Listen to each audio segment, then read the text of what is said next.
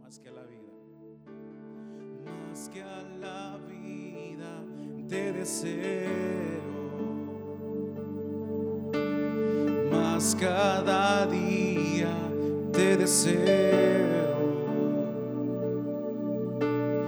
más todavía Jesús.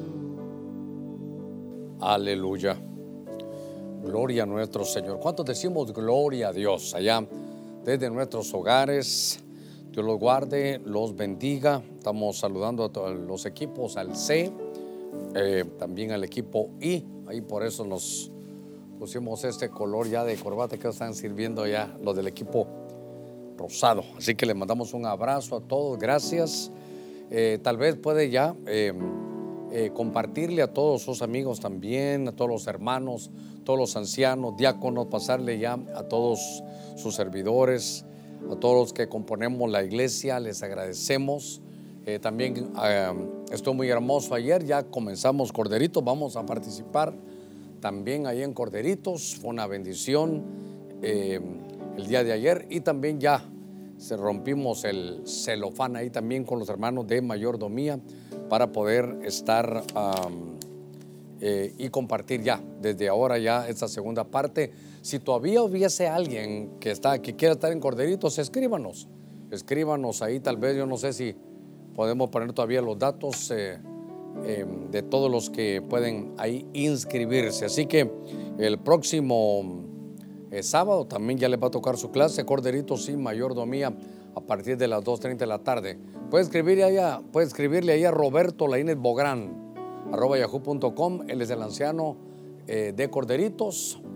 Si usted no está aquí en Honduras, bueno, primero en San Pedro, si no está aquí en San Pedro Sula, no tiene iglesia, quiere acercarse, por favor le abrimos las puertas para que usted pueda estar.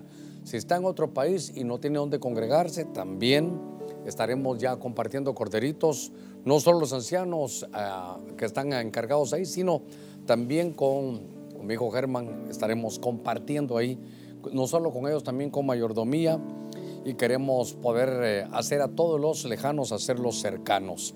El día de mañana ya eh, estamos en esta ah, última semana, si Dios permite, el mes de julio, estarán todos eh, los hermanos de doctrina avanzada y escuela profética a partir de las 6.30. El martes nuestro culto a las 7 y media. Miércoles eh, intercesión a partir de las 6.30 de la tarde para las 7 y 30 ya el foro eh, que hemos tenido ya durante varias semanas. El jueves, doctrina empresarial, escribas y evangelismo. Este es el equipo de Queruso a las 6.30.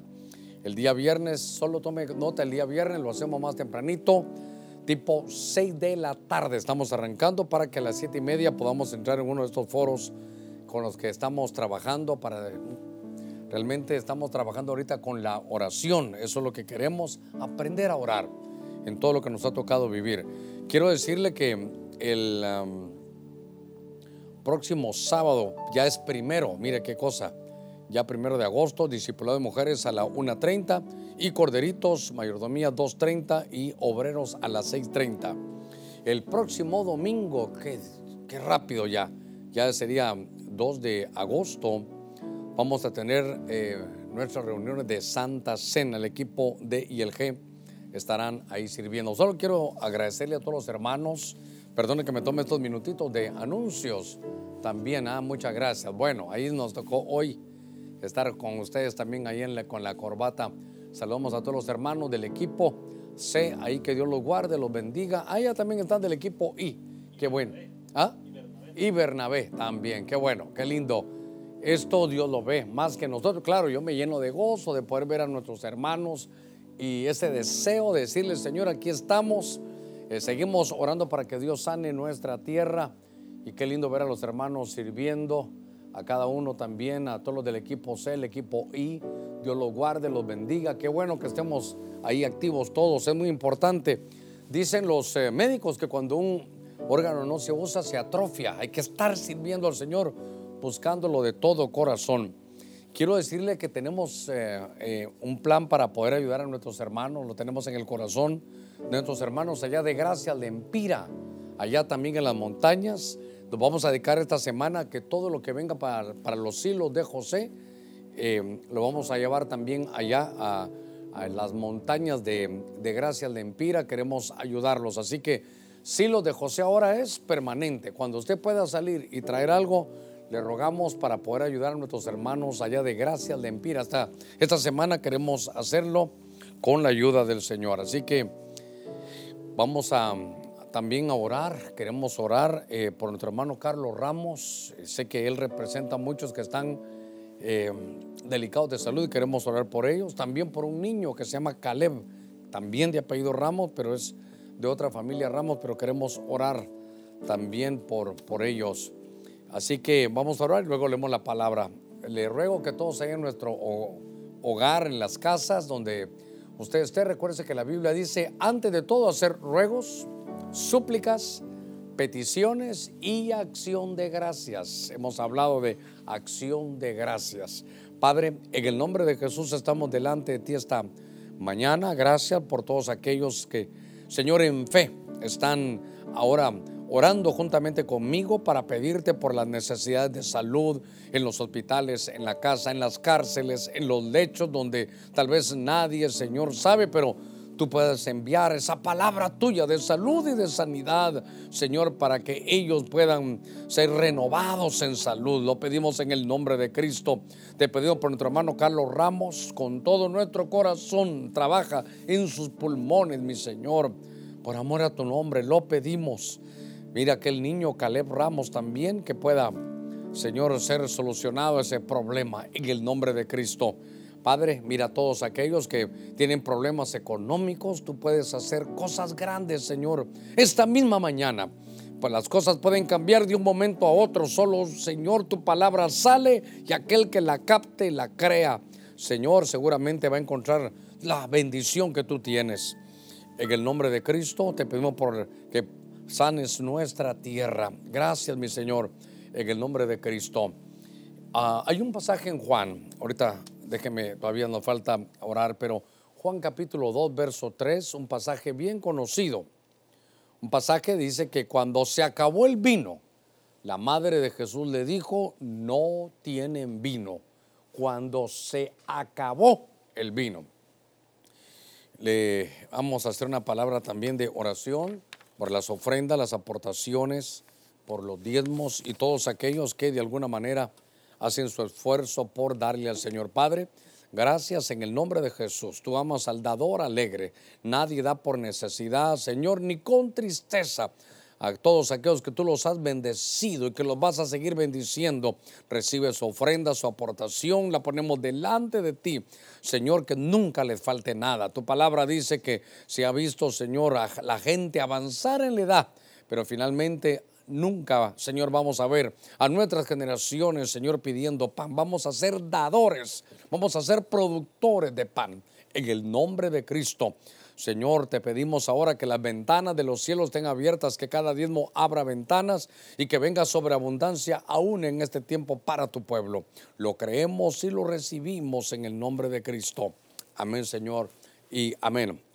Voy a tomar estos minutitos de este domingo porque hay una frase que llegó a mi corazón el día de ayer al estar leyendo la escritura, y es que esta frase fue la que me llamó la atención, se acabó, se acabó. Usted, déjeme que, que me meta en este pasaje, porque es un pasaje donde lo primero que se agota es eh, el vino.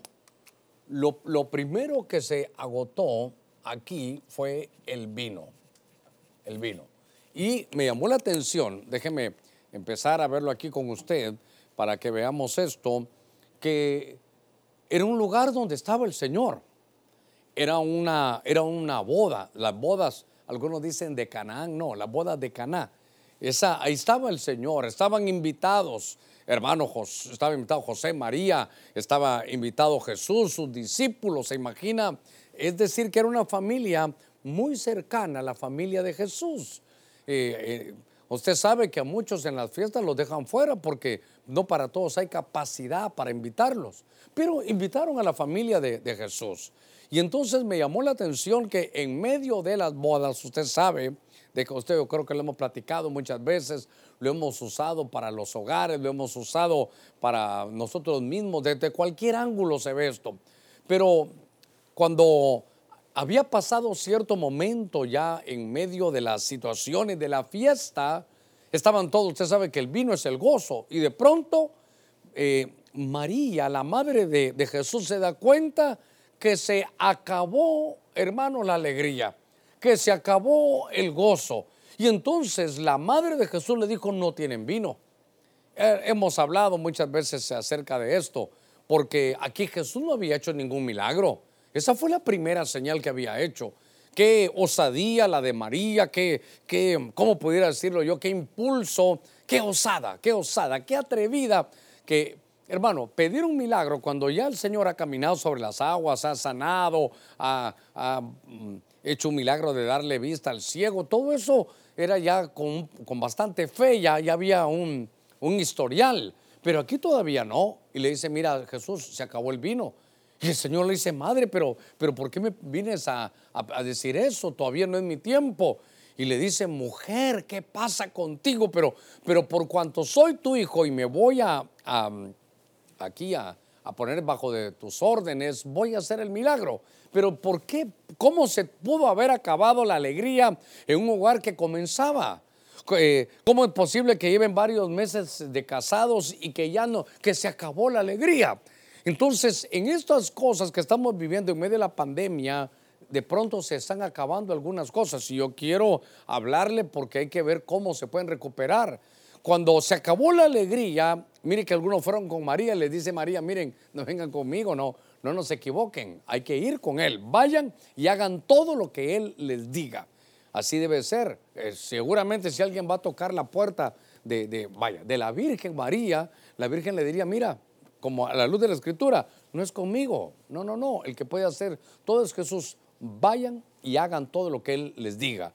Nadie había visto, nadie sabía cuál era la causa. Mire que, cuál es la causa que se acabó la alegría en la casa. Ese es, ese es el punto para empezar. Se acabó, gracias, Dios los bendiga. Se acabó, se acabó el vino. Y entonces nadie lo había visto. Pero déjeme que aplique un poquitito aquí. Hermano, ¿cómo, ¿cómo entra usted a su casa ahora? ¿Cómo entra usted a su casa ahora? ¿Cómo entro yo aquí en las oficinas de la iglesia ahora? Voy y cuando llego, tengo que poner mis zapatos ahí, me paro eh, en una alfombra que está llena de, un desinfectante, son mis protocolos de, de, bioseguridad. Y entonces ya entro y todos los que estamos aquí estamos tranquilos de que de alguna manera todos estamos, ¿sabe qué? Purificados. Entonces, a ver cómo lo voy a poner por aquí. El único que se dio cuenta por qué se había perdido la alegría en la casa, en esa boda, en ese hogar recién, recién eh, iniciado, es Jesús dijo, ¿saben cuál es el problema? ¿Dónde están las tinajas? Oiga, a ver, lo voy a, lo voy a mejorar. No, no mejorar, lo voy a actualizar. ¿Dónde están la, dónde están la alfombra de bioseguridad para entrar en la casa? ¿La tienen? No, no la tenemos. Por eso es, tráiganme las tinajas de purificación para que cuando entren a la casa y nosotros pensamos que estos protocolos son nuevos. No, hombre, así era en Israel. Cuando usted iba a entrar a la casa, había unas tinajas de agua, ahí se limpiaba los pies antes de entrar a la casa. Entonces, lo que hicieron aquí es que pusieron un, un protocolo, un protocolo eh, de purificación, de purificación espiritual. Hoy sí me ayudaron con esto aquí, si no, no me hubiera, no hubiera tenido espacio espiritual. Espiritual. Muy bien. Entonces Jesús dijo, ¿saben, ¿saben por qué se acabó aquí la alegría? ¿Saben por qué? Porque hemos entrado contaminados. Porque no hemos seguido los protocolos de bioseguridad espiritual. Y entonces, fíjese que nos damos cuenta cómo se, cómo se recuperaron, porque llenaron las tinajas, usted sabe, de purificación, se llenaron de agua, y Jesús dice, llevan al maestresala que meta ahí una, una copa, que la pruebe, y dijo, ¿qué? Qué buen vino el que hay. Se recuperó. ¿Cuándo vamos a recuperar entonces en la casa nosotros la alegría? Cuando volvamos a tener y, pongamos nuestro protocolo de bioseguridad espiritual. Entonces, antes de entrar, limpiémonos. No podemos llevar las contaminaciones adentro de la casa porque eso lo que hizo fue que se perdiera el vino, se perdió la alegría. Y claro, en la casa personal, en la casa del Señor, en su trabajo, aquí mismo nosotros, aquí mismo que estamos aquí con, este equipo con el que hemos trabajado en estos, em, qué sé yo, más de 120, que tal vez 100, ¿qué? 30 días cuando, cuando estaba viendo esto, esto me llamó la atención. Ahora, note, se acabó la alegría, esto es, esto es el punto, no, no lo puedo dejar pasar así nada más. Se acabó la alegría estando Jesús. ¿Se te acabó la alegría estando Jesús? Es porque, porque has dejado que la contaminación entre, tal vez no a tu casa, no que a tu casa interna, a tu, a tu cuerpo. De pronto se perdió esa, esa alegría. Después de esta introducción, quiero llevarlo a que veamos en la escritura algunos pasajes. Acompáñeme al libro de Génesis capítulo 21. En el capítulo 21, en el verso 15, dice, y el agua en el odre se acabó, y ella dejó al muchacho debajo de uno de los arbustos. Note, el agua en el odre se acabó. Vaya, para que lo entendamos bien en nuestro siglo XXI. Y el agua de la cantimplora se acabó. Otra vez, hermano, se acabó. Solo que ahora no se acabó el vino, sino que ahora dice ahí que lo que se acabó fue el agua. Se acabó el agua. Ahora, cuando estamos viendo estos pasajes, y fíjese que tiene que ver también de alguna forma con la familia, pero aquí había una mujer que, que tuvo un conflicto. Esta era Agar, era la mujer de Abraham. Su marido era el, padre de la fe, su marido era un hombre conocedor de las cosas del Señor, pero, pero algo sucedió que tal vez no, no, es donde yo quiero llegar este día, pero tuvo que salir Agar. Agar se tuvo que ir del hogar, ella y su hijo, porque ahí recuérdese que estaba Abraham, Sara eh, y aparte Agar. Y entonces en la misma casa Abraham tenía dos mujeres. Y de pronto se comete un error que no, no, no viene al caso, pero deben de salir de la casa aquella mujer. Ahora sabe, mire, perdóname, voy a poner, no va a quedar muy bien parado ahorita Abraham, pero, pero se iba ella. Eh, quiera que no, él la trajo de Egipto. Quiera que no, algo sucedió para que estuviera embarazada y tuviera un muchacho que creo yo que aquí tendría ya unos 14 eh, o 15 años. Mire, unos, entre 14 y 15 años. Ahora, el punto central es que cuando se va, yo no vi que, que Abraham le haya llenado de, camellos, lleno de riquezas y que le dio unos 15, 20 camellos llenos de, de, qué sé yo, no solo de dinero, sino de alimento para el camino. Lo que yo veo es que le dijo, mira, por cierto que se me está acabando, que le dice, mira, aquí te voy a dar una, un odre de agua nada más. Hermano, Así dejó ir eh, Abraham a Agar. La llevó ahí por el desierto. Entonces Agar lleva, ese es 21.15, aunque puede ser que yo aquí tenga algo más, pero ella se fue, eh, eh, se fue con él. Hay un pasaje, no lo tengo aquí, pero me parece que da la idea, por favor mire a esta mujer, se va, la acaban de sacar de la casa, siendo su marido rico como era Abraham, no le da dinero. Le da una, una cantimplora de agua para el camino. Y aparte, no me pregunte por qué, porque era un cipote como de, como de 15 años, era un muchacho de 15 años. Y entonces lo que hace ella es que lo lleva a cuestas. Y ella va en el desierto. Y de pronto se le acabó la provisión, se le acabó ahí el agua. Esta, Ahora, recuérdese que ellos vivían en la casa de Abraham, recuérdese que ellos estaban en vez de la comodidad y de pronto ya no tienen ni agua. Ay, Dios mío, ¿no será que en esta pandemia hasta le cortaron el agua? Qué cosa terrible. Y que usted tenía comodidad, tenía su empresa, iba a calidad y ahora hay un problema. Sea, por eso yo vi que se acabó.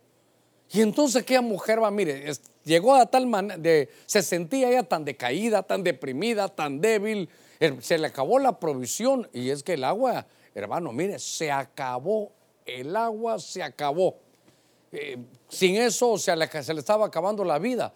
Y entonces mire lo que hace ella, llorando le, se quita al niño que lo venía cargando, se quita cargar un muchacho de 15 años y entonces lo deja en un lugar y ella se va como al tiro de una piedra, a saber qué cantidad de metros fue, y ella se va a llorarle al Señor, ella se va a llorarle al Señor. Lo que me llamó la atención, a ver si por aquí lo tengo, es que cuando dice en el verso 17, y oyó Dios, oiga, la voz del muchacho que lloraba, no, no la voz de Agar, no, que aquí veo que Dios oyó la voz del muchacho que lloraba y el ángel de Dios llamó a Agar desde el cielo y le dijo, ¿qué tienes, Agar? No temas, porque Dios ha oído la voz del muchacho en donde está.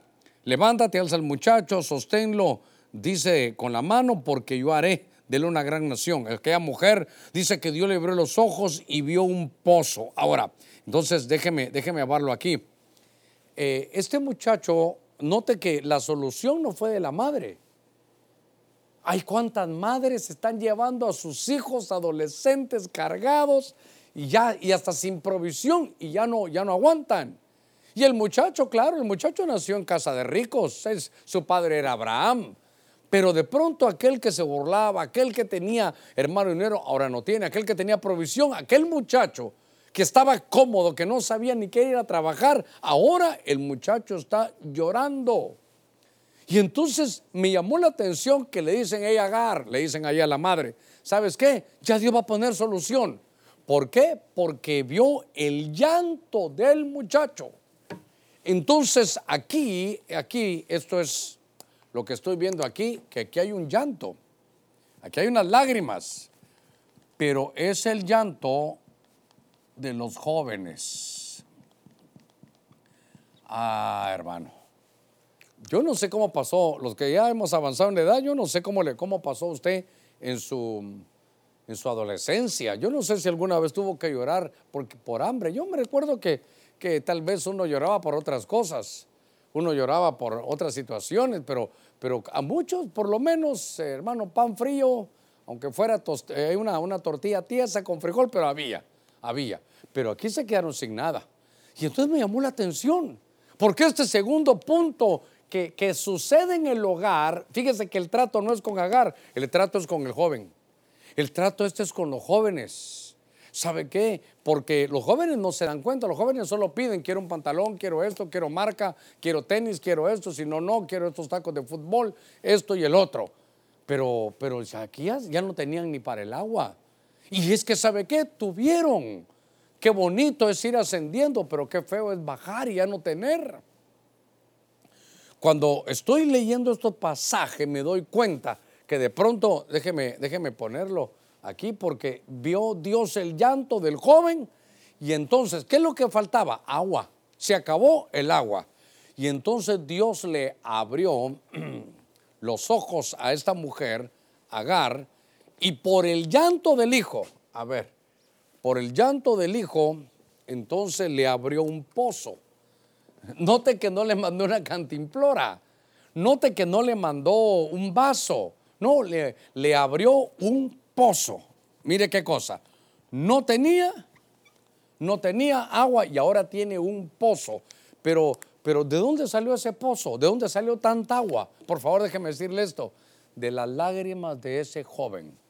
¿Sabes qué? Tú no te das cuenta, pero tal vez tu mamá está sufriendo, está llorando. Tal vez tu papá está en Estados Unidos, no, no tienes todo. Y ahora, ahora hasta el agua se acabó. Y entonces esta mañana lo que yo le quiero decir es, que hay cosas que se acabaron, pero, pero es para que, para, para que Dios entre por, hermano, en, nuestros hogares, para, para que haya una demanda, ¿sabe qué? Para que, para que no nos acostumbremos a vivir, no podemos quedarnos como dormidos en los hogares, como que esto, hermano, así es y ahora así va a quedar y, y ahí vamos a estar. Lo tremendo es que era un trabajo, hermano, ahí para los jóvenes. Entonces se había acabado el vino, ahora se acabó el agua. Venga conmigo todavía un poquitito más, porque hay algo que se está acabando en tu casa, hay algo que se está acabando en tu corazón, hay algo que se está acabando, hermano, y tenemos que hacer algo este domingo. Para eso me trajo el Señor. Hay que ver qué fue lo que se acabó. Usted no sabe cuántas veces borramos ese pizarrón de, para ponerle el título, pero lo que me llamó la atención es que se había acabado. Mire, En el libro de, de Génesis, en el capítulo 47, en el verso 15. Vamos a leer aquí un poquito en lo que entrego para que se me llene el odre. Fíjese que dice aquí, ahora otra vez, ahora son los tiempos de José. Y dice, cuando se acabó el dinero, ah, ahora es el dinero, en la tierra de Egipto y en la tierra de Canaán. Note, no solo en el mundo, también donde estaba, en Canaán. Todos los egipcios vinieron a José diciendo, danos alimento, pues, ¿por qué hemos de morir delante de ti? Ya que nuestro dinero se ha acabado.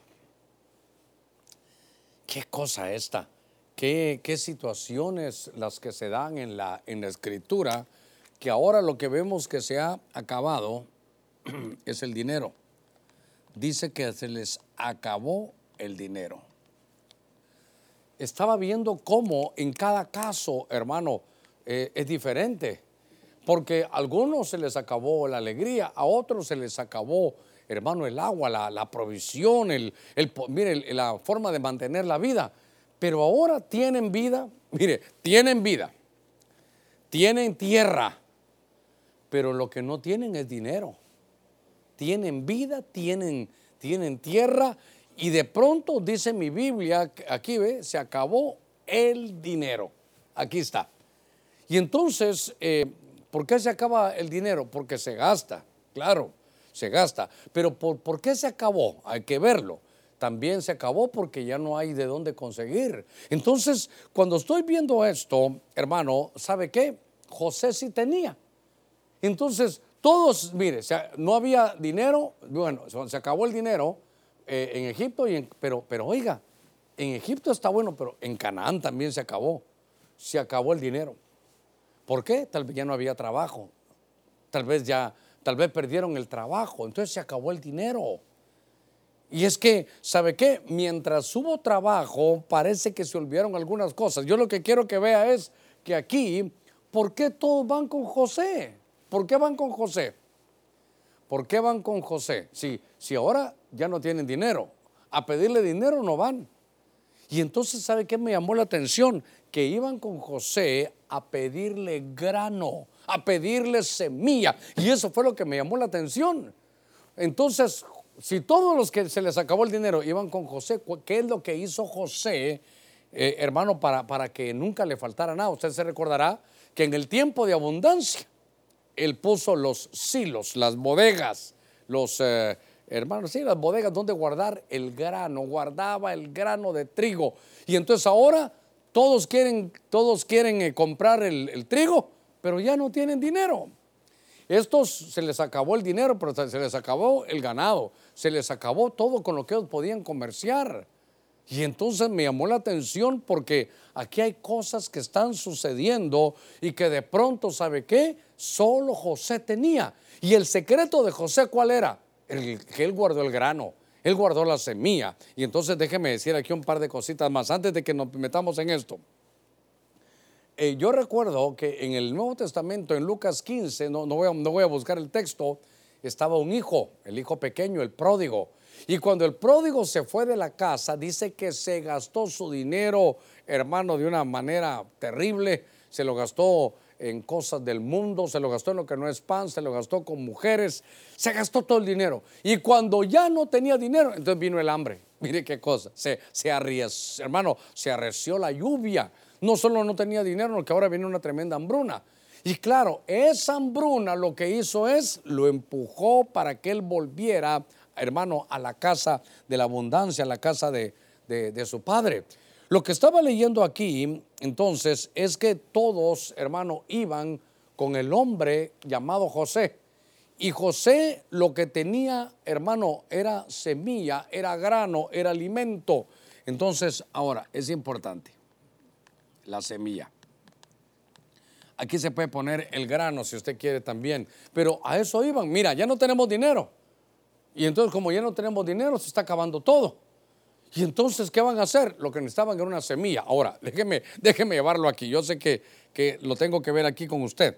Este verso no lo pedí, pero en 2 Corintios, usted que está en su casa, 2 Corintios capítulo 9, abra su Biblia. 2 Corintios capítulo 9, en el verso 10 dice, y el que suministra semilla al sembrador y pan para su alimento, suplirá y multiplicará vuestra sementera y aumentará la siega de vuestra justicia. Eh, ahora, ¿esto para qué? Verso 11, para que seáis enriquecidos en todo, ¿para qué? Para toda liberalidad, la cual dice por medio de, de, de nosotros produce acción de gracias. Muy bien, entonces aquí está ahora el apóstol Pablo. Y el apóstol Pablo le dice, miren, le voy a dar un consejo, le voy a dar un consejo. ¿Saben qué? Dios va a suplir. Qué lindo, yo recibo eso. Diga usted en su casa, yo recibo eso. ¿Qué va a recibir? Que Dios dice, mire pueblo del Señor, yo les voy a dar semilla y les voy a dar pan. El pan es para que se lo coman. Ellos sin dinero ya no podían comprar pan. Pero oiga, les voy a dar el pan para que lo coman y la semilla para que la siembren. Pan y semilla pan y semilla. Tenemos que aprender en el mundo espiritual lo que es el pan y la semilla. Dios quiere que usted coma, sí, pero no se coma la semilla. Usted tiene que aprender que hay una agronomía espiritual. Usted tiene que entender que cuando el Señor vino, eso fue lo que, eso fue lo que hizo. Entonces, ¿qué fue lo que les pasó a ellos? ¿Se recuerda cuando vino el tiempo de abundancia? Todos se comieron el pan y se comieron las semillas.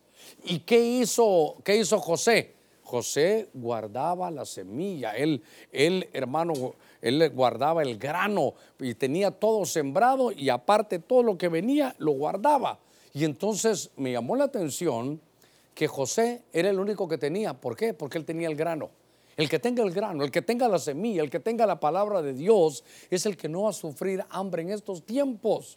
Entonces, ¿sabe qué? De parte de Dios yo le vengo a, traer la palabra porque Dios le va a suplir y voy a orar por usted. Padre, mira aquellos que se han quedado sin dinero, que tú les puedas llevar la bendición, Señor, esta misma mañana, porque tu palabra dice que tú eres el que da semilla al sembrador y le das pan, Señor, para que tengan alimento. Te pido que abras ventanas de los cielos, mi Señor, y que ellos puedan entender que tú les vas a dar de comer, pero que coman el pan y siembren su semilla. Amén, Señor, y amén. Entonces, este fue el secreto que tuvo hermano José. José nunca le hizo falta nada. ¿Por qué? Porque él había guardado, él tenía la semilla, los campos se los traían a él y él nunca le faltó nada. Ahora, estamos en un momento de dificultad. Usted sabe, primero era la parte, la parte de, salud cuando vino la pandemia y ahora ya está eh, trabajando lacerando nuestra economía. Pero espero que Dios, hermano, esté con cada uno de nosotros y podamos entender que hay pan para comer, pero guarde lo que le corresponde al Señor, a César lo que es de César y a Dios lo que es de Dios. Fíjese que estaba leyendo en el libro de, Josué, en el capítulo 5, estaba leyendo ahí cómo, cómo esta mañana Dios ha puesto en mi corazón que sepamos que hay cosas que se están acabando. Y hay cosas como ahí que se acabaron, pero que Dios las puede restituir. Y me llamó la atención cómo, hermano, aquella mujer, el llanto no de la mamá, no que el llanto de los jóvenes. Un joven acomodado, un joven que tenía todo, que no sabía ni qué ir a trabajar, pero que de pronto se da cuenta que su vida estaba ya en peligro y entonces es cuando clama y Dios le abre ahí un pozo. Muy bien, déjeme avanzar. En el libro de, de Josué capítulo 5, en el verso 12, mire lo que se acabó, mire lo que cesó aquí. Y el maná cesó el día después que habían comido del producto de la tierra. Y los hijos de Israel no tuvieron más maná, sino que comieron del producto de la tierra de Canaán durante aquel año. Y el maná se acabó, el maná cesó. Déjeme hablar un poquitito acerca de esto.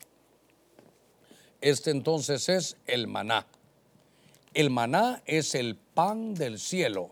Es la provisión, hermano, que Dios manda. Recuérdese usted que el pueblo de Dios había salido allá de, había salido allá de Israel. El pueblo de Dios, eh, hermano, había salido. Dios le dio la orden que saliera de Egipto. Y claro, le dio una, una cosa muy hermosa porque les da una gracia y despojan a los egipcios. Les quitan el oro, la plata, le dicen, mi Dios ha dicho que tú me vas a dar oro y plata y, los despojaron. Bueno, hay que despojar a los egipcios, no a los hermanos, ¿verdad? Eso es importante también. Pero bueno, déjeme, déjeme avanzar un poquitito. Y entonces despojan y Dios les dio que llevaran oro, plata, bronce para dos cosas, para que ellos tuvieran y para que edificaran el tabernáculo en el desierto. Lo que quiero conducirlo es que ellos avanzan en el desierto y van bajo una, a ver cómo lo puedo decir, bajo una, una orden de Dios, tenían que salir de Egipto y claro, ahí tenían, entre comillas, decían ellos, teníamos alimento de gratis. Pues no era tan, gratis, tan de gratis porque les daban de comer, pero no tenían sueldo. Les daban de comer, ellos tenían que trabajar todo el día, pero, pero no tenían sueldo. Ahora, cuando estoy viendo esto, avanzan, hermano. Por mucho, mucho tiempo estuvieron 40 años comiendo el maná. Eh, siempre me ha gustado mencionar esto del maná, porque un hermano, un hermano mexicano que está con el Señor me dio un libro muy antiguo de, apuntes de los rabinos. Y ellos decían que el maná tenía la cualidad, primero, creo que la Biblia lo dice, de no producir desechos.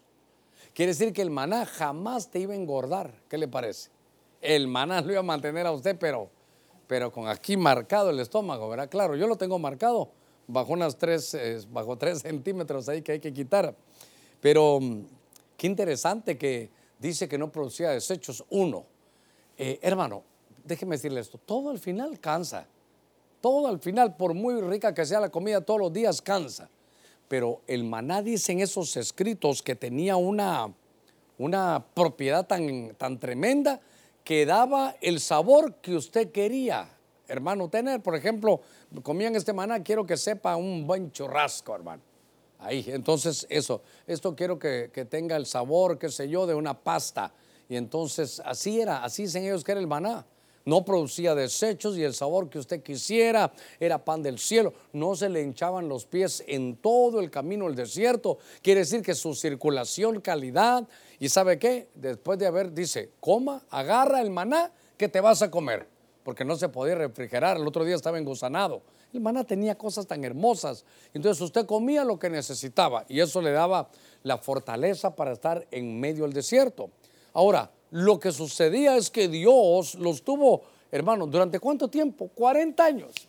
40 años. Un tiempo, hermano, que para mí era, era de más. Creo que Dios solo quería un tiempo. Pero ¿se recuerda usted que cuando el pueblo entró a, a Canaán y tuvieron incredulidad, regresaron? Dijo el Señor, ¿cuántos días estuvieron viendo Canaán? 38. Y a pesar que lo vieron, no creyeron. Vaya, entonces, si no quieren lo que yo les voy a dar, vayan al desierto. Mire la penalización, un año por día, 38 días, 38 años al desierto. Entonces ahí se fueron, ahí claro, otra vez, comiendo maná y maná, que quiera que no, hermano, delicioso. Pero ahora dice que hasta esa provisión que Dios daba, hermano, ¿a cómo se pagaba el maná? ¿No se recuerda cuánto costaba el maná diario? Venía gratis, hermano, llegaba, Dios lo daba. Y entonces toda esa bendición dice, y se acabó el maná, y el maná cesó. Entonces, déjeme que le diga algo que, yo recuerdo un poquitito, hermano, acerca de esto. Porque uno puede pensar que se cerraron los cielos, pero, pero, pero yo no creo que sea así. Se acabó el maná, ellos dijeron, ¿y ahora? Hasta lo que Dios nos daba, hasta lo que venía del cielo gratis se acabó. Note usted que aquí hay una cosa muy importante. Fíjese que mm, yo recuerdo, yo recuerdo, me voy a confesar con usted, cuando yo me vine de, Guatemala hace 26 años, en aquellos días, ustedes que son jovencitos tal vez ni los conocieron, eh, las prédicas se vendían en unos que se llamaban cassettes, así se llamaban, eran unas, unas cintas. Y yo recuerdo que traía cajas, hermano. Podía haber dejado en Guatemala cualquier cosa, pero, pero cajas, sin exagerarle, creo yo que traía por lo menos unos mil cassettes, tal vez, sin exagerarle, unos mil mensajes de, mi, de mis dos pastores. Ahí venía yo escuchando todo eso. Y entonces, ¿sabe qué? Después llegó un momento que dije, Señor, ya los oí todos, todos los oía, todos, ya los oí todos. Y entonces se me acabó el maná gratis, se me acabó. ¿Verdad? Y las enseñanzas venían y venían. Y entonces yo dije, bueno, Señor, se acabó el maná y ahora. Entonces me dijo el Señor, ¿sabes qué? Se acabó el maná ahora, ahora viene algo diferente. Ahora, cuando, cuando se acaba el maná, mire, mire esto, cuando se acaba esa dependencia, a ver, ¿cómo lo puedo decir? No esa dependencia, esa, eso gratis de parte de Dios, eh, aquí estaba la frontera, esto es el desierto y allá está Canaán. Cuando ellos atraviesan la frontera, oiga, de dejar el desierto y comenzar con la vida en abundancia, le dice el Señor, me imagino que el otro día, bueno, ¿y ahora? ¿Y el maná? Por primera vez en 40 años no bajó el maná. Entonces, Señor, ¿y ahora? No, no, no, es que, Señor, se cerraron los cielos. Bueno, no, para el maná sí, pero se te abrió la abundancia. Ah, es que el maná es solo para el desierto. Cuando se acaba el maná es porque entraste a Canaán. Entonces, cuando se acaba el maná, es porque Dios te cambió ya de, sitio. Se te cambió de sitio. A ver, ¿cuántas casas hicieron en el desierto? Ninguna. No se podía hacer casa en el desierto. ¿Cuántos terrenos compraron en el desierto? Ninguno. ¿Qué, qué sembraron? Hermano, cuando estaban en el desierto, ¿qué sembraron? Arroz, frijol, hermano, trigo. No, no, no se podía. Entonces ahora, aquí es muy importante, cuando se acabe el maná es porque entraste a otra, a otra dimensión. Mire qué cosa, ya no hay maná, aparte ya no hay nube que te guíe como en el desierto. Ahora todo es diferente. Ahora es, ¿qué voy a comer? De acuerdo a lo que yo siembre, eso voy a cosechar. La ley de la siembra y la cosecha no es para el desierto. ¿Qué le parece eso? No es para el desierto en las cosas eminentemente agrícolas, como si usted quiere. Ahí no en el desierto no se podía sembrar. Entonces ahora se acabó el maná, pero viene la abundancia. Entonces yo diría, bendita escasez ahí de, de maná.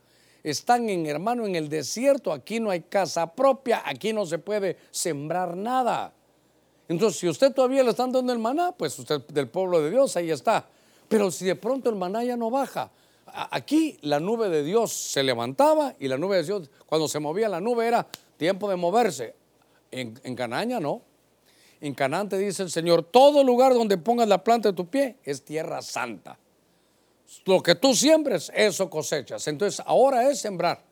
Ahora es, hermano, sembrar, sembrar, sembrar. Que no se canse tu mano, hermano, de, sembrar. Hay un pasaje que dice en Eclesiastés... Em, 11.6 dice, de mañana siembra la, semilla y en la tarde no le dé reposo a tu mano, porque no sabes si esto o aquello prosperará o si ambas cosas serán igualmente buenas. Entonces, ahora se entró a otro lugar. Y entonces, aquí quiero leerle Deuteronomio, venga conmigo, Deuteronomio. Y es que lo traté de mejorar aquí, pero no pude.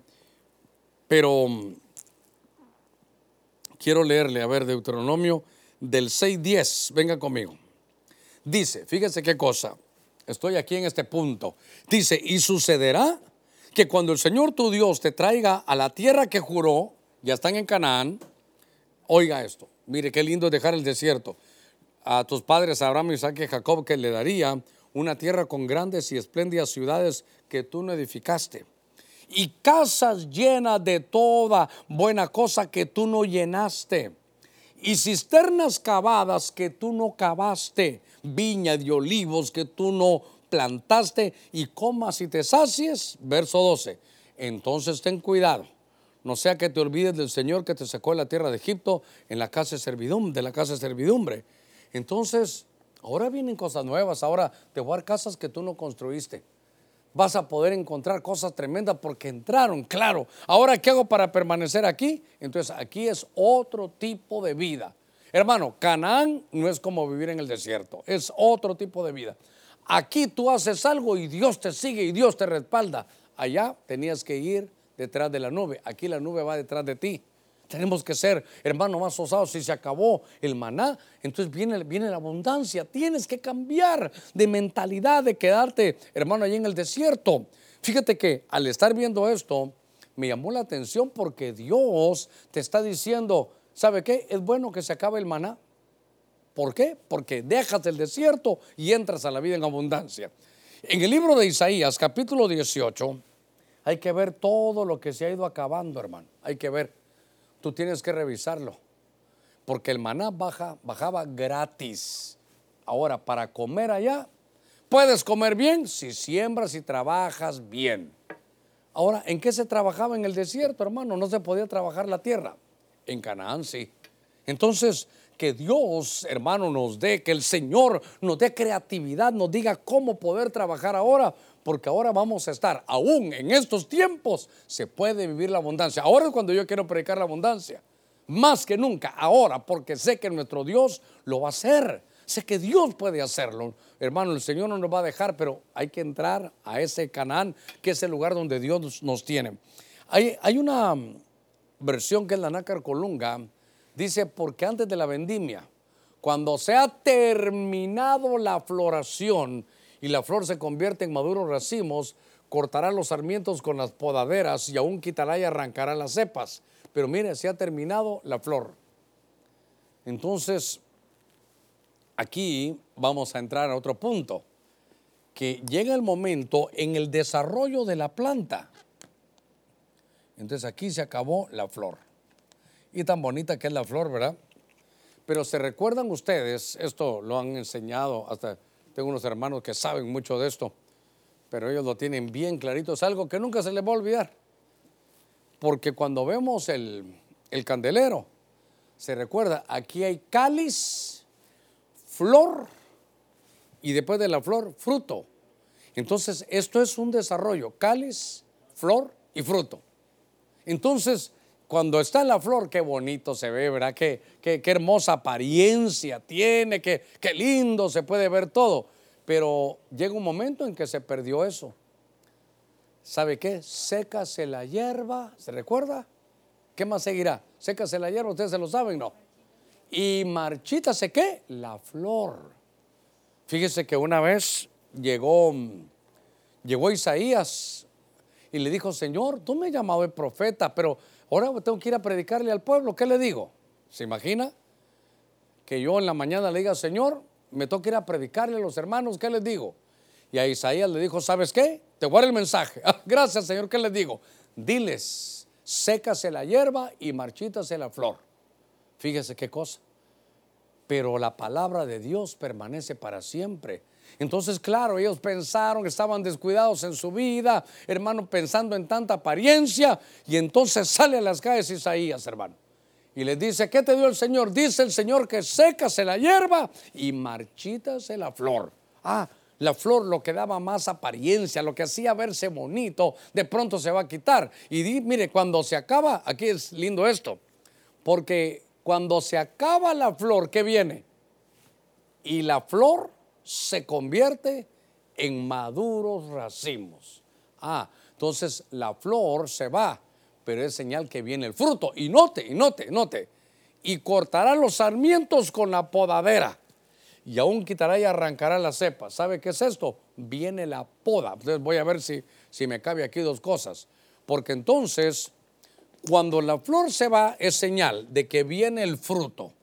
Y la Biblia dice, por su fruto los conoceréis. Viene el fruto, pero también viene la poda. Ay, hermano, y la poda. ¿lo, han podado usted alguna vez?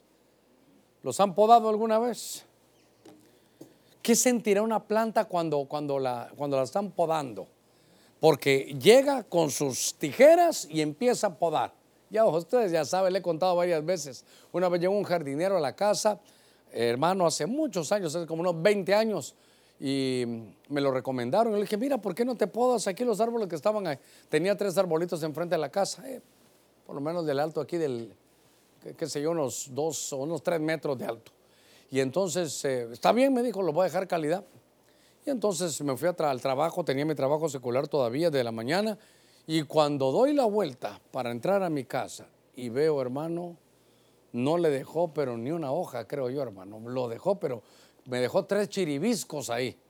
Y lo peor es que le dije que yo tenía un como jardincito adentro y voy a ver aquello, hermano. Este, yo no sé si era un jardinero o era un leñador, pero dejó todo terrible. Y cuando lo llamé, Le dije, mira, ¿y qué hiciste? Usted me dijo que lo podara. Dios santo, pero ¿sabe qué? Lo dejó bien. Me recuerdo cuando pasó un tiempo, lo dejó bien armadito. Los tres árboles se miraban como uno solo, como que fuera un letrero. Mire, me lo dejó calidad. Pero la podada, hermano, es, es la terrible. ¿Verdad? Ay, qué lindo ahí. Ahí le están dando forma. Entonces, ese es usted. Ese es usted. Y entonces viene el Señor y lo va a podar. ¿Para qué lo va a podar? Es que me recuerdo en Juan 15 dice que nosotros somos los sarmientos y dice que para llevar, vamos a llevar fruto. Y dice que nos van a podar para llevar más fruto. En medio de las podas que nos han tocado, yo le digo, Señor, Señor, esto va a llevar fruto, pero, pero ya demasiado, Señor, creo que va a llevar demasiado fruto. Entonces, ¿qué sentirá la planta cuando la están cortando? Es que mire, ¿sabe qué? Cuando esto, a ver, vuélvanme a poner la, la, la foto esta a ver si les puedo, si no sé si los voy a meter en líos, pero ah, bueno, creo que sí los metí en líos. Hay unas, hay unas, eh, cuando esto se mira más grande, hay ramas que están ya en otro tipo de, de, árbol. Hay ramas que ya están secas allá adentro. Y entonces, ¿sabe qué? Impiden que la luz entre. Y por eso hay que podarlas.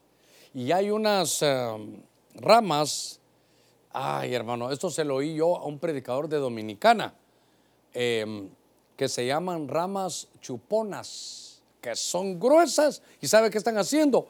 Hacen competencia con el tronco. Ah, aquí está mejor, ¿eh? vaya. ¿Qué les parece? Ay, Dios mío. Mire qué cosa. Ahorita le voy a contar, déjenme a este señor ahí. Em, eh, le quería contar que esas ramas chuponas son gruesas y hacen competencia con el tronco, pero nunca llevan fruto. Fíjese qué cosa. Entonces, la, ¿para qué sirve que nos van a podar? Porque cuando se acaba la flor, ¿sabe qué es? Que nos están podando. Eso es todo. Entonces no, no diga, oye, Señor, y es que nos están quitando la, apariencia, eh, lo bonito que se ve, pero es pura apariencia. Y entonces eso no, eso es solo que aparentan ser. ¿Sabe qué nos están quitando? Lo farisaico que es pura apariencia, hermano, solo apariencia. ¿Sabe qué? Solo recuerdos de lo que fuimos. Fíjese, hermano, que cuando yo predicaba, fíjese, hermano, que cuando usted vino allá en, aquel año del 94, fíjese que Dios me usaba para hacer milagros. Viera, hermano, que hablábamos lenguas. Una vez me dijo una hermana, fíjese que venimos, usted mira estos 10, 15 que venimos a la iglesia, venimos todos, pastor, de un solo. Qué pena, le dije yo. ¿Y, y por qué, pastor? Sí, porque vienen juntos ustedes. ¿De dónde vienen? De, una iglesia. Y viera esa iglesia, pastor, qué cosa tan maravillosa. Porque oraban y la pierna que estaba corta se alargaba, la mano que no estaba bien se la componían, una cosa maravillosa. Y yo, yo me sentía, yo decía, Dios mío, mejor díganme dónde está esa iglesia, nos vamos todos para allá. Y todos los días me decían, pastor, viera la iglesia, nosotros venimos. Hasta que un día les dije yo, de plano que me tocaron el ego, ¿verdad? Como humano, ¿verdad? Le digo, hermanos, ¿y si aquello era tan bueno, ¿para qué están aquí entonces? ¿Por qué todos los días me sacan eso? Porque que una pierna se estiró, que una mano salió, que esto y que el otro, hermano, y bueno. Dios santo, solo faltaba que la nariz se le respingó, que los ojos se oró y le pusieron azules como de chucho de aquellos bonitos de hermano de la nieve. Total, de que hablamos. Y entonces me dijeron, no, es que hubo una poda. Sí, hasta el pastor lo podaron y de una vez lo quitaron. Entonces, bueno, dije yo, aquí está la cosa delicada. Entonces, hermanos, si se le fue lo, bonito que tenía y ahora se evidencia lo que uno realmente es, pero lo están podando. ¿Cómo es que sea una, cómo que dicen estos que están podando? Dicen, seamos felices mientras podamos, ¿verdad? Pero no de podernos que nos están podando. ¿No será que lo podaron a usted? ¿No será que le quitaron las apariencias, hermano? Cuando viene la poda del Señor es solo para llevar fruto. Se recuerda que hay un canto de la tórtola en el cantar de los cantares. Ha pasado el invierno, vienen cosas hermosas. Sí, pero dice, es el tiempo de la poda. ¿Para qué? Para que, hermano, lo que importa es que llevemos frutos. Le iba a decir algo de esto, ¿verdad? Que ya no se lo dije. Es que mm, había una vez un concurso, a ver si me dejan otra vez al Señor ahí podando había un concurso, había, había un águila aragana, un águila aragana que estaba sobre un árbol, hermano, allá en, un lugar ahí de, a ver, me estaba mejor la otra, estaba mejor la otra, esta es. había en una rama de un árbol, había una, un águila. Hermano, y no, no se iba de ahí. Entonces llamaron un concurso de que cómo iban a hacer para que el águila, porque ya estaba grande, ya era tiempo de volar. Pero ¿sabe qué? No daba fruto. Era una, hermano, un águila es para que vuele, pero lo más alto, que tenga visión. Pero estaba acomodada. Ahí estaba acomodada, hermano. No había manera y nadie la movía. águila, nada. Hermano, hicieron un concurso para ver quién hacía que el águila volara. Hermano, le, tiraban comida en el aire para que ella saliera a agarrarlo. No la movieron. Vinieron algunos otros hermanos y le agarraban a pedradas y el águila solo, hermano, se hacía los, los quesos ahí. Nadie podía hacer nada. Hasta que entonces le dijeron a uno de los hermanos ahí de, de un hondureño ahí de, de San Pedro Sula. Y él dijo, bueno, yo voy a hacer que, ¿qué vas a hacer? Espérense, se subió, ahí estaba el águila, mire qué bonita, ahí estaba. No, nadie la bajaba de ahí. Pero en la foto anterior, entonces vino un hermano y aquí estaba el águila, mire, y lo que hizo fue, le podó, hermano, la, la rama.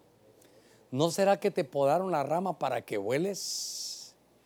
¿No será que estabas como niño bonito, que, esto y que el otro y no había manera? ¿No será que Dios ya quería que hicieras tu empresa y te podaron la rama de la, del, trabajo? Es que ¿a quién le gusta la poda? Pero tranquilo, aunque, y es que sabe que hermano, ¿cómo, es, cómo, es de la, ¿cómo sabe uno dónde lo podaron? Como cuando un niño se cae. Entonces, ¿qué pasó? El niño está llorando. Sí, le pregunta a uno, ¿verdad? De padre o de abuelo, pero, pero ¿dónde te duele? Aquí, ah, ahí lo podaron. ¿Sabe qué? Donde le duele, ahí es donde lo podaron. Usted estaba de un flamante hermano puesto ahí en una compañía transnacional y le volaron la rama. ¿Pero para qué es? Para que vueles. Tienes que volar. Si te quitaron esa rama es para que vueles. Si te podaron es para que para que ahora vas a dar fruto. Cuando la flor se acaba es porque viene el fruto. Viene lo verdadero, viene lo que sirve. Así que Seamos felices, hermano, mientras, mientras podamos. Esas ramas que están quebradas allá adentro, que quitan el sol, solo llaman parásitos. Bueno, déjeme avanzar, déjeme avanzar. Si te están podando, para que lleves más fruto. Salmo 71, 9. Ah, dice, no me rechaces en el tiempo de la vejez. No me desampares cuando me faltan, cuando se me acaben las fuerzas. Ah, vaya. Entonces, a ver cómo estamos, hermano, en todo, a ver qué se nos ha acabado. Porque aquí se acabaron las fuerzas. Usted ha peleado su buena batalla, ha luchado en el trabajo, y hizo lo mejor posible, llegaba temprano, se iba tarde, no alegaba, no podía y al final su sobrecito blanco no porque la, quiero creer que no porque la empresa sea mala, sino que ya no tiene con qué pagarle. Y entonces usted dice, no, pastor, ya luché, voy a buscar, ya no hay fuerzas. Claro, claro. Aquí hay algo más todavía, porque está hablando David, le dice, no me rechaces en el tiempo de la vejez. Fíjese que aquí he tratado de caminar bien hoy, aquí he tratado de caminar bien hoy. Desde que entré me dijo la hermana que me asiste, pastor, ¿por qué está caminando así? Porque hermano, como que fuera Robocop, vine caminando. Ayer eh, llegaron mis nietos y jugamos un ratito con una pelota, hermano. Yo, solo, yo jugaba tres veces a la semana. Podía correr, hacía esto y el otro. Pero cuando hoy en la mañana me levanté, ya no era el pastor, no que era Robocop, era un dolor terrible. ¿Por qué? Porque ya, hermano, la, la edad va, pasando su, su, factura. Y ahora viene David y ya no es aquel hermano que iba a pelear y que traía, hermano, siempre la victoria. Ahora le dice, ¿sabes qué? La última vez que trató de salir a pelear David, Hermano, vieron que hasta le costaba agarrar la espada. Y le dijeron, no, no, no, tú eres la lámpara de nosotros, tú eres la lámpara de Dios aquí en Israel. Tú vales como diez mil de los nuestros, mejor quédate en casa. Seguramente se quedó, pero, pero como se queda uno después diciendo, ya me pasó, ya le daba, va uno avanzando. Ahora David dice, no me rechaces en el tiempo de la vejez. Como después cuesta encontrar trabajo, ¿verdad? Mire que hubo un tiempo que estuvimos hablando con los jóvenes. En el 2 era con los jóvenes. Aquí rectecito ahora las fuerzas es con los viejos. No me rechaces en la vejez. Aquí se va perdiendo la confianza en uno mismo. Pero fíjese que entre estos eh, que se les acababan las fuerzas, me recuerdo yo de Daniel, que ahora después, hermano, Daniel se fue de 17 años, pero más 70 cautiverio, eran como 90 y algo de años. Entonces ya llegaba, hermano, qué sé, 17 más 70, eh, como 90 años por ahí de haber tenido. Y entonces Daniel, cuando Dios lo visitaba, dice que quedaba cansado, sin fuerzas. Hermano, ¿se le acabaron las fuerzas? Mire, hay gente que se le acabó la fuerza, mujeres que han estado luchando por sus matrimonios, se acabaron las fuerzas, ya no pueden más. Padres de familia que han estado luchando por sus hijos para que vayan y vuelvan, se acabaron las fuerzas, ya no hay, ya no hay cómo hacerlo. Ya lo sacaron del trabajo porque, es más, le dijeron, ¿sabe qué? Como usted está arriba ya de los 60 años, eh, mire, eh, mejor quédese en su casa. Qué cosa que se acabaron las fuerzas. Y entonces, lo lindo es que cuando se acaban las fuerzas, entonces lo que queda es una dependencia, hermano, divina esto. Esto es una dependencia, a ver, voy a ponerlo aquí, es una dependencia de la fuerza que Dios va a dar. Dependencia.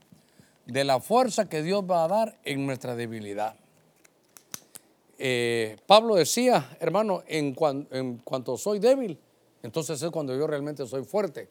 Cuando yo ya no tengo fuerza, le digo, Señor, ya no puedo. Ah, qué bueno que me dijiste, dice el Señor, ahora voy a llegar yo. Qué cosa que Abraham en su vejez, hermano, casi 100 años, 99 años, ahí es donde tuvo la promesa cumplida. Ahí es donde, donde Dios, hermano, lo ve. Sara en su vejez, obviamente, tiene a su hijo juntamente con Abraham.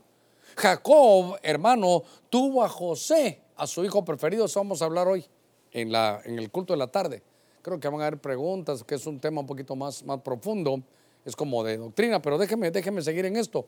Jacob aparece aquí y tuvo a José en su vejez.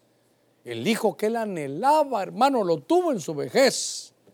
A David, hermano, fíjese que hay un pasaje donde dice que cómo murió David. Dice que murió lleno de años. Pero oiga, oiga, qué lindo. No solo murió lleno de años, lleno de riquezas y lleno de gloria. Ah, es diferente. Entonces, ¿sabe qué? Al final uno depende de Dios. ¿Qué se le ha acabado? Usted que está ya aquí en medio del programa, en medio de la predicación, hemos avanzado un poquitito, pero se acabó la alegría, se acabó la provisión, se acabó el dinero, se acabó el maná que venía regalado de parte de Dios, se acabó la apariencia. Mire cómo va allá, se acabó la flor y ya vino el fruto. ¿Ya sabe qué? ¿Y qué vino? La madurez. La madurez no se tiene aquí de jóvenes, no, la madurez se tiene hasta aquí. ¿Cómo no quisiera uno la madurez de ahora haberla tenido antes. Qué cosa esta que ahora, en cuando se acaban las fuerzas, ya uno solo depende, hermano de Dios. ¿Y sabe qué? Es lo mejor. ¿Qué se le ha acabado? Esta, esta mañana, déjeme que, que vaya cerrando un poquitito. Ah, en el libro de Ruth, en el capítulo 2, solo déjeme que le lea esto. Ahí lo van a poner 2.23. Ahí está. Solo déjenme que le lea esto. Eso no se lo di a los hermanos. Pero mm, como ya estamos viendo, el 2 era para jóvenes, pero el 6 es para, para, para viejos. Y hay un pasaje que dice, aún hasta vuestra vejez, yo seré el mismo, dice el Señor. Qué lindo, no, no, no, no se goza usted que ya, ya hemos avanzado en la vida. Hasta vuestros años, dice y hasta vuestros años avanzados, yo os sostendré, yo lo he hecho y yo os cargaré, yo os sostendré. Otra versión dice, lo soportaré y yo os libraré. Isaías 46, 4. Si alguien ya le hacen descuentos cuando va a comer, ya tiene, ya está en la tercera edad, le regalo Isaías 46, 4. Dios no se va a olvidar de usted. Dios no se va a olvidar de usted. Hay una hermana que es intercesora, que me escribe, yo la conocí de que vine aquí hace 26 años Y ahora ya pasaron esos 26 años. Y ahí está, ahí está, ahí está. Todavía sigue intercesora pidiéndole al Señor. Pero ya la edad, ya las fuerzas ya no son las mismas. Me dice, pastor, yo antes estaba siempre madrugada y me levantaba temprano. Ahora estoy de madrugada, pero, pero ya no me puedo levantar temprano. Hermano, las fuerzas, pero el Señor va a seguir siendo el mismo. Ruth capítulo 2, hermano, en el verso 23 dice, y ella se quedó cerca de la criada de voz espigando hasta que se acabó otra vez. Aquí está la frase, mire, se acabó la cosecha de cebada y de trigo y vivía con su suegra. Entonces ahora se acabó. ¿Sabe qué? Se acabó el tiempo de la cosecha. Entonces ahora ella ya, ahí estaba ella, eh, hermano, en medio de los campos de voz. Y qué lindo el tiempo de cosecha, qué lindo, hermano, recoger los frutos. Eso es una cosa maravillosa. Pero había que hacer algo más. Ahí estaba ella en los campos de, de. Ya había recogido los frutos, los de la cebada y el trigo, y ella estaba ahí, pero ¿sabe qué? Le faltaba algo. Y ella dice, bueno, ya tengo esto, ya estoy aprendiendo a trabajar aquí, me estoy integrando. Recuérdense que Ruth era moabita y de pronto le dice, ¿sabes qué? Eh, le dice, hermano, a, a, Noemí, le dice, tú que conoces los campos, tú que eres aquí de, de estos campos del, del, pueblo de Dios, ¿qué me toca hacer ahora? ¿Sabes qué? Ve, mire eso ponte a los pies de vos, que es tipo de Cristo, y Él te dirá lo que vas a hacer. Cuando ella se levanta y se da cuenta que ahí estaba Ruth, le dice, ¿y tú qué estás haciendo aquí? Ah, yo soy tu sierva. Y entonces le dice ella, ¿sabes qué? Extiende, extiende sobre mí tu manto. ¿Qué hizo? ¿Qué hizo? Pidió cobertura. Pidió cobertura después, cuando se acabó ya, ya lo que sembró ya lo cosechó. Y ahora ella es moabita y dice, me tengo que integrar. Hermano, esto, esto casi que le digo que es para los que están eh, ahora nuevos en iglesia y están viniendo a otros lugares, ya cosecharon ya sea bueno o malo lo que habían hecho. Ahora, ¿qué, ¿qué me toca, pastor? Le toca recibir cobertura. En lo que me acompañan con el teclado, yo quisiera tomar unos minutitos porque es un momento donde hemos sido privados de algunas cosas. Sí, sí. Es posible que en medio de esta pandemia se haya acabado la alegría. Y hay, y hay conflictos. Déjeme que, déjeme que resuma esto. Puede ser que en esta pandemia se hayan acabado muchas cosas. Sí. En las bodas de Caná, recién casados, ya se había acabado el vino. ¿Qué sucedió? Dejaron que Cristo llegara, que Cristo viniera y les dice, ¿saben qué? Es que cuando entran a la casa no se han limpiado, vienen contaminados. Les decía a los hermanos que como es el protocolo ahora de bioseguridad, esto es protocolo de bioseguridad espiritual. Se pierde el gozo cuando entramos contaminados a la casa. Agar, esa era su provisión de agua, nada más lo que tenía, y se le acabó hasta el agua le cortaron hasta el agua en la casa. Y ella lloraba, pero tenía un muchacho como de 15 años. Y sabe que es lo tremendo, hasta que el muchacho, no, no la mamá, hasta que el muchacho lloró, le enviaron la provisión de, y le abrieron un pozo. Pero hasta que Dios oyó el llanto del joven. Se te acabó el dinero. Dios te va a volver a dar, te va a dar pan y semilla cómete el pan, pero siembra la semilla al lugar donde tú te estés congregando. Se te acabó el maná, todo aquello que venía de gratis, es porque dejaste el desierto y entras a la vida en abundancia. Dice Isaías 18:5 en la nácar colunga que se terminó, se acabó el tiempo de la flor y la flor se tiene que convertir en fruto, pero va a haber que podar. Seguramente nos han podado y eso hiere, eso duele pero nos quitan la apariencia porque viene el tiempo de dar fruto. Cuando se llega a la vejez, decía David en el Salmo, Señor, se me acaban las fuerzas, se acabaron mis fuerzas. Mire, se le acabaron las fuerzas para ir a pedir trabajo, se acabaron las fuerzas para seguir viviendo, se acabaron las fuerzas, tal vez estés en un hospital ahora, oyendo. Entonces dile, Señor, se acabaron mis fuerzas. Pablo le dijo, Señor, ya no tengo fuerzas. Y el Señor le dio a entender y él dijo, en medio de mi debilidad se perfecciona el poder de Dios. Dependemos del Señor.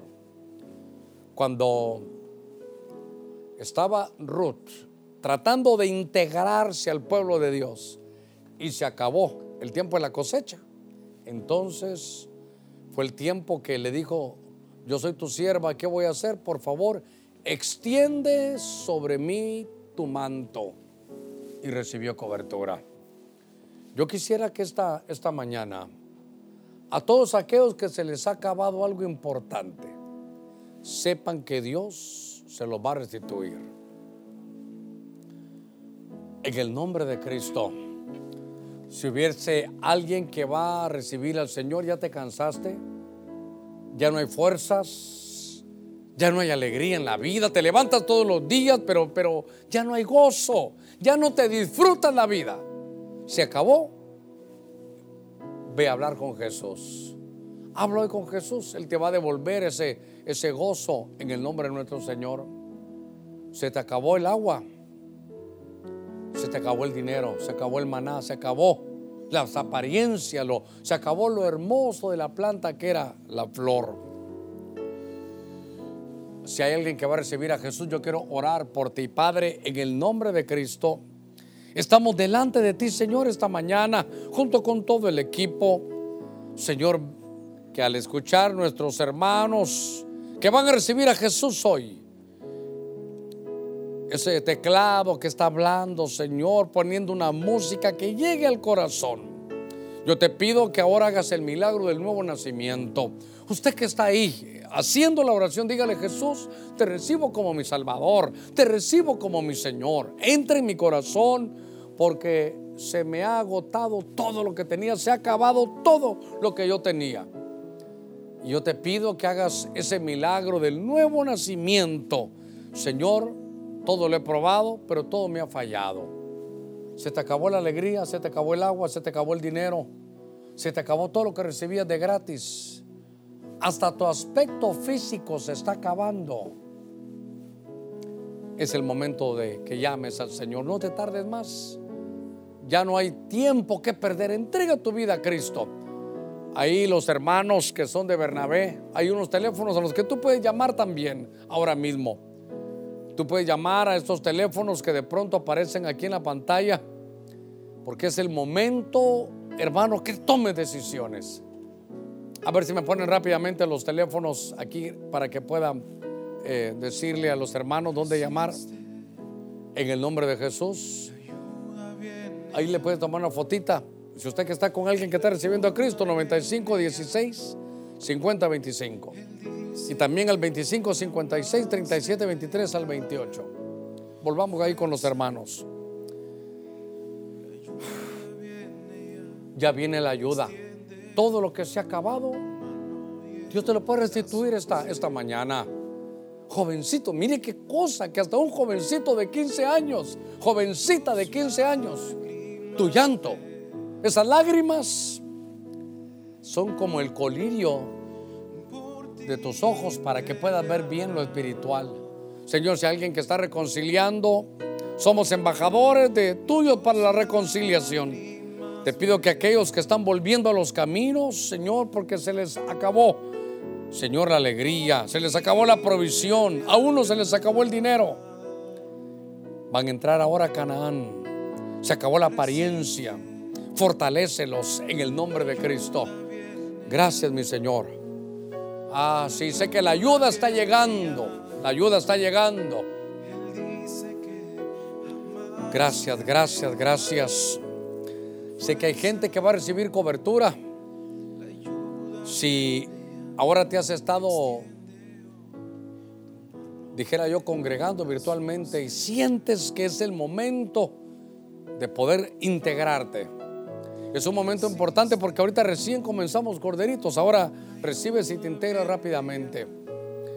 Mira, Señor, aquellos que están recibiendo cobertura, a la manera, Señor, de, de Ruth. Extendemos cobertura, Señor, sobre ellos ahora. De la misma manera que en aquellos días, Señor, cuando se había acabado todo, Aquella Ruth, la moabita, que quería integrarse al pueblo, le dijo a vos, yo soy tu sierva, extiende sobre mí tu manto, extendemos el manto, Señor, que tú has dado a este ministerio. Es un manto tuyo, es un manto que tú, Señor, has dotado. Te pido en el nombre de Jesús que venga y que en medio de dificultades, en medio de hambrunas, en medio de situaciones difíciles, Señor, tu pueblo siempre tenga que todo lo que se haya acabado, Señor, lo puedas tú restaurar. Quiero orar por nuestros hermanos servidores también. Mira los equipos hoy que en fe están sirviendo. Tu palabra dice que va a haber diferencia entre el que te sirve y el que no te sirve. Los bendigo ahora en el nombre de Jesús a cada familia aquí representada. Quiero orar por nuestros hermanos de Bernabé, orar por nuestros hermanos del equipo I, por nuestros hermanos del equipo C. Los bendigo, bendigo su casa, bendigo su alacena, bendigo su entrada, bendigo su salida. No les hará falta nada. En el nombre de Cristo, tú vas a multiplicar la ayuda para ellos. La ayuda viene ya para tu pueblo, Señor. Que vuelva la alegría, que vuelva la provisión, que no les falte. Señor, dótalos de trabajo, que venga abundancia que en medio de la poda podamos llevar mucho fruto. Restablece a nuestros hermanos, dale fuerza, dale fortaleza. Estamos cubiertos con este manto tuyo de bendición. Gracias, gracias. La ayuda viene ya. Ahí con sus ojitos cerrados cantamos.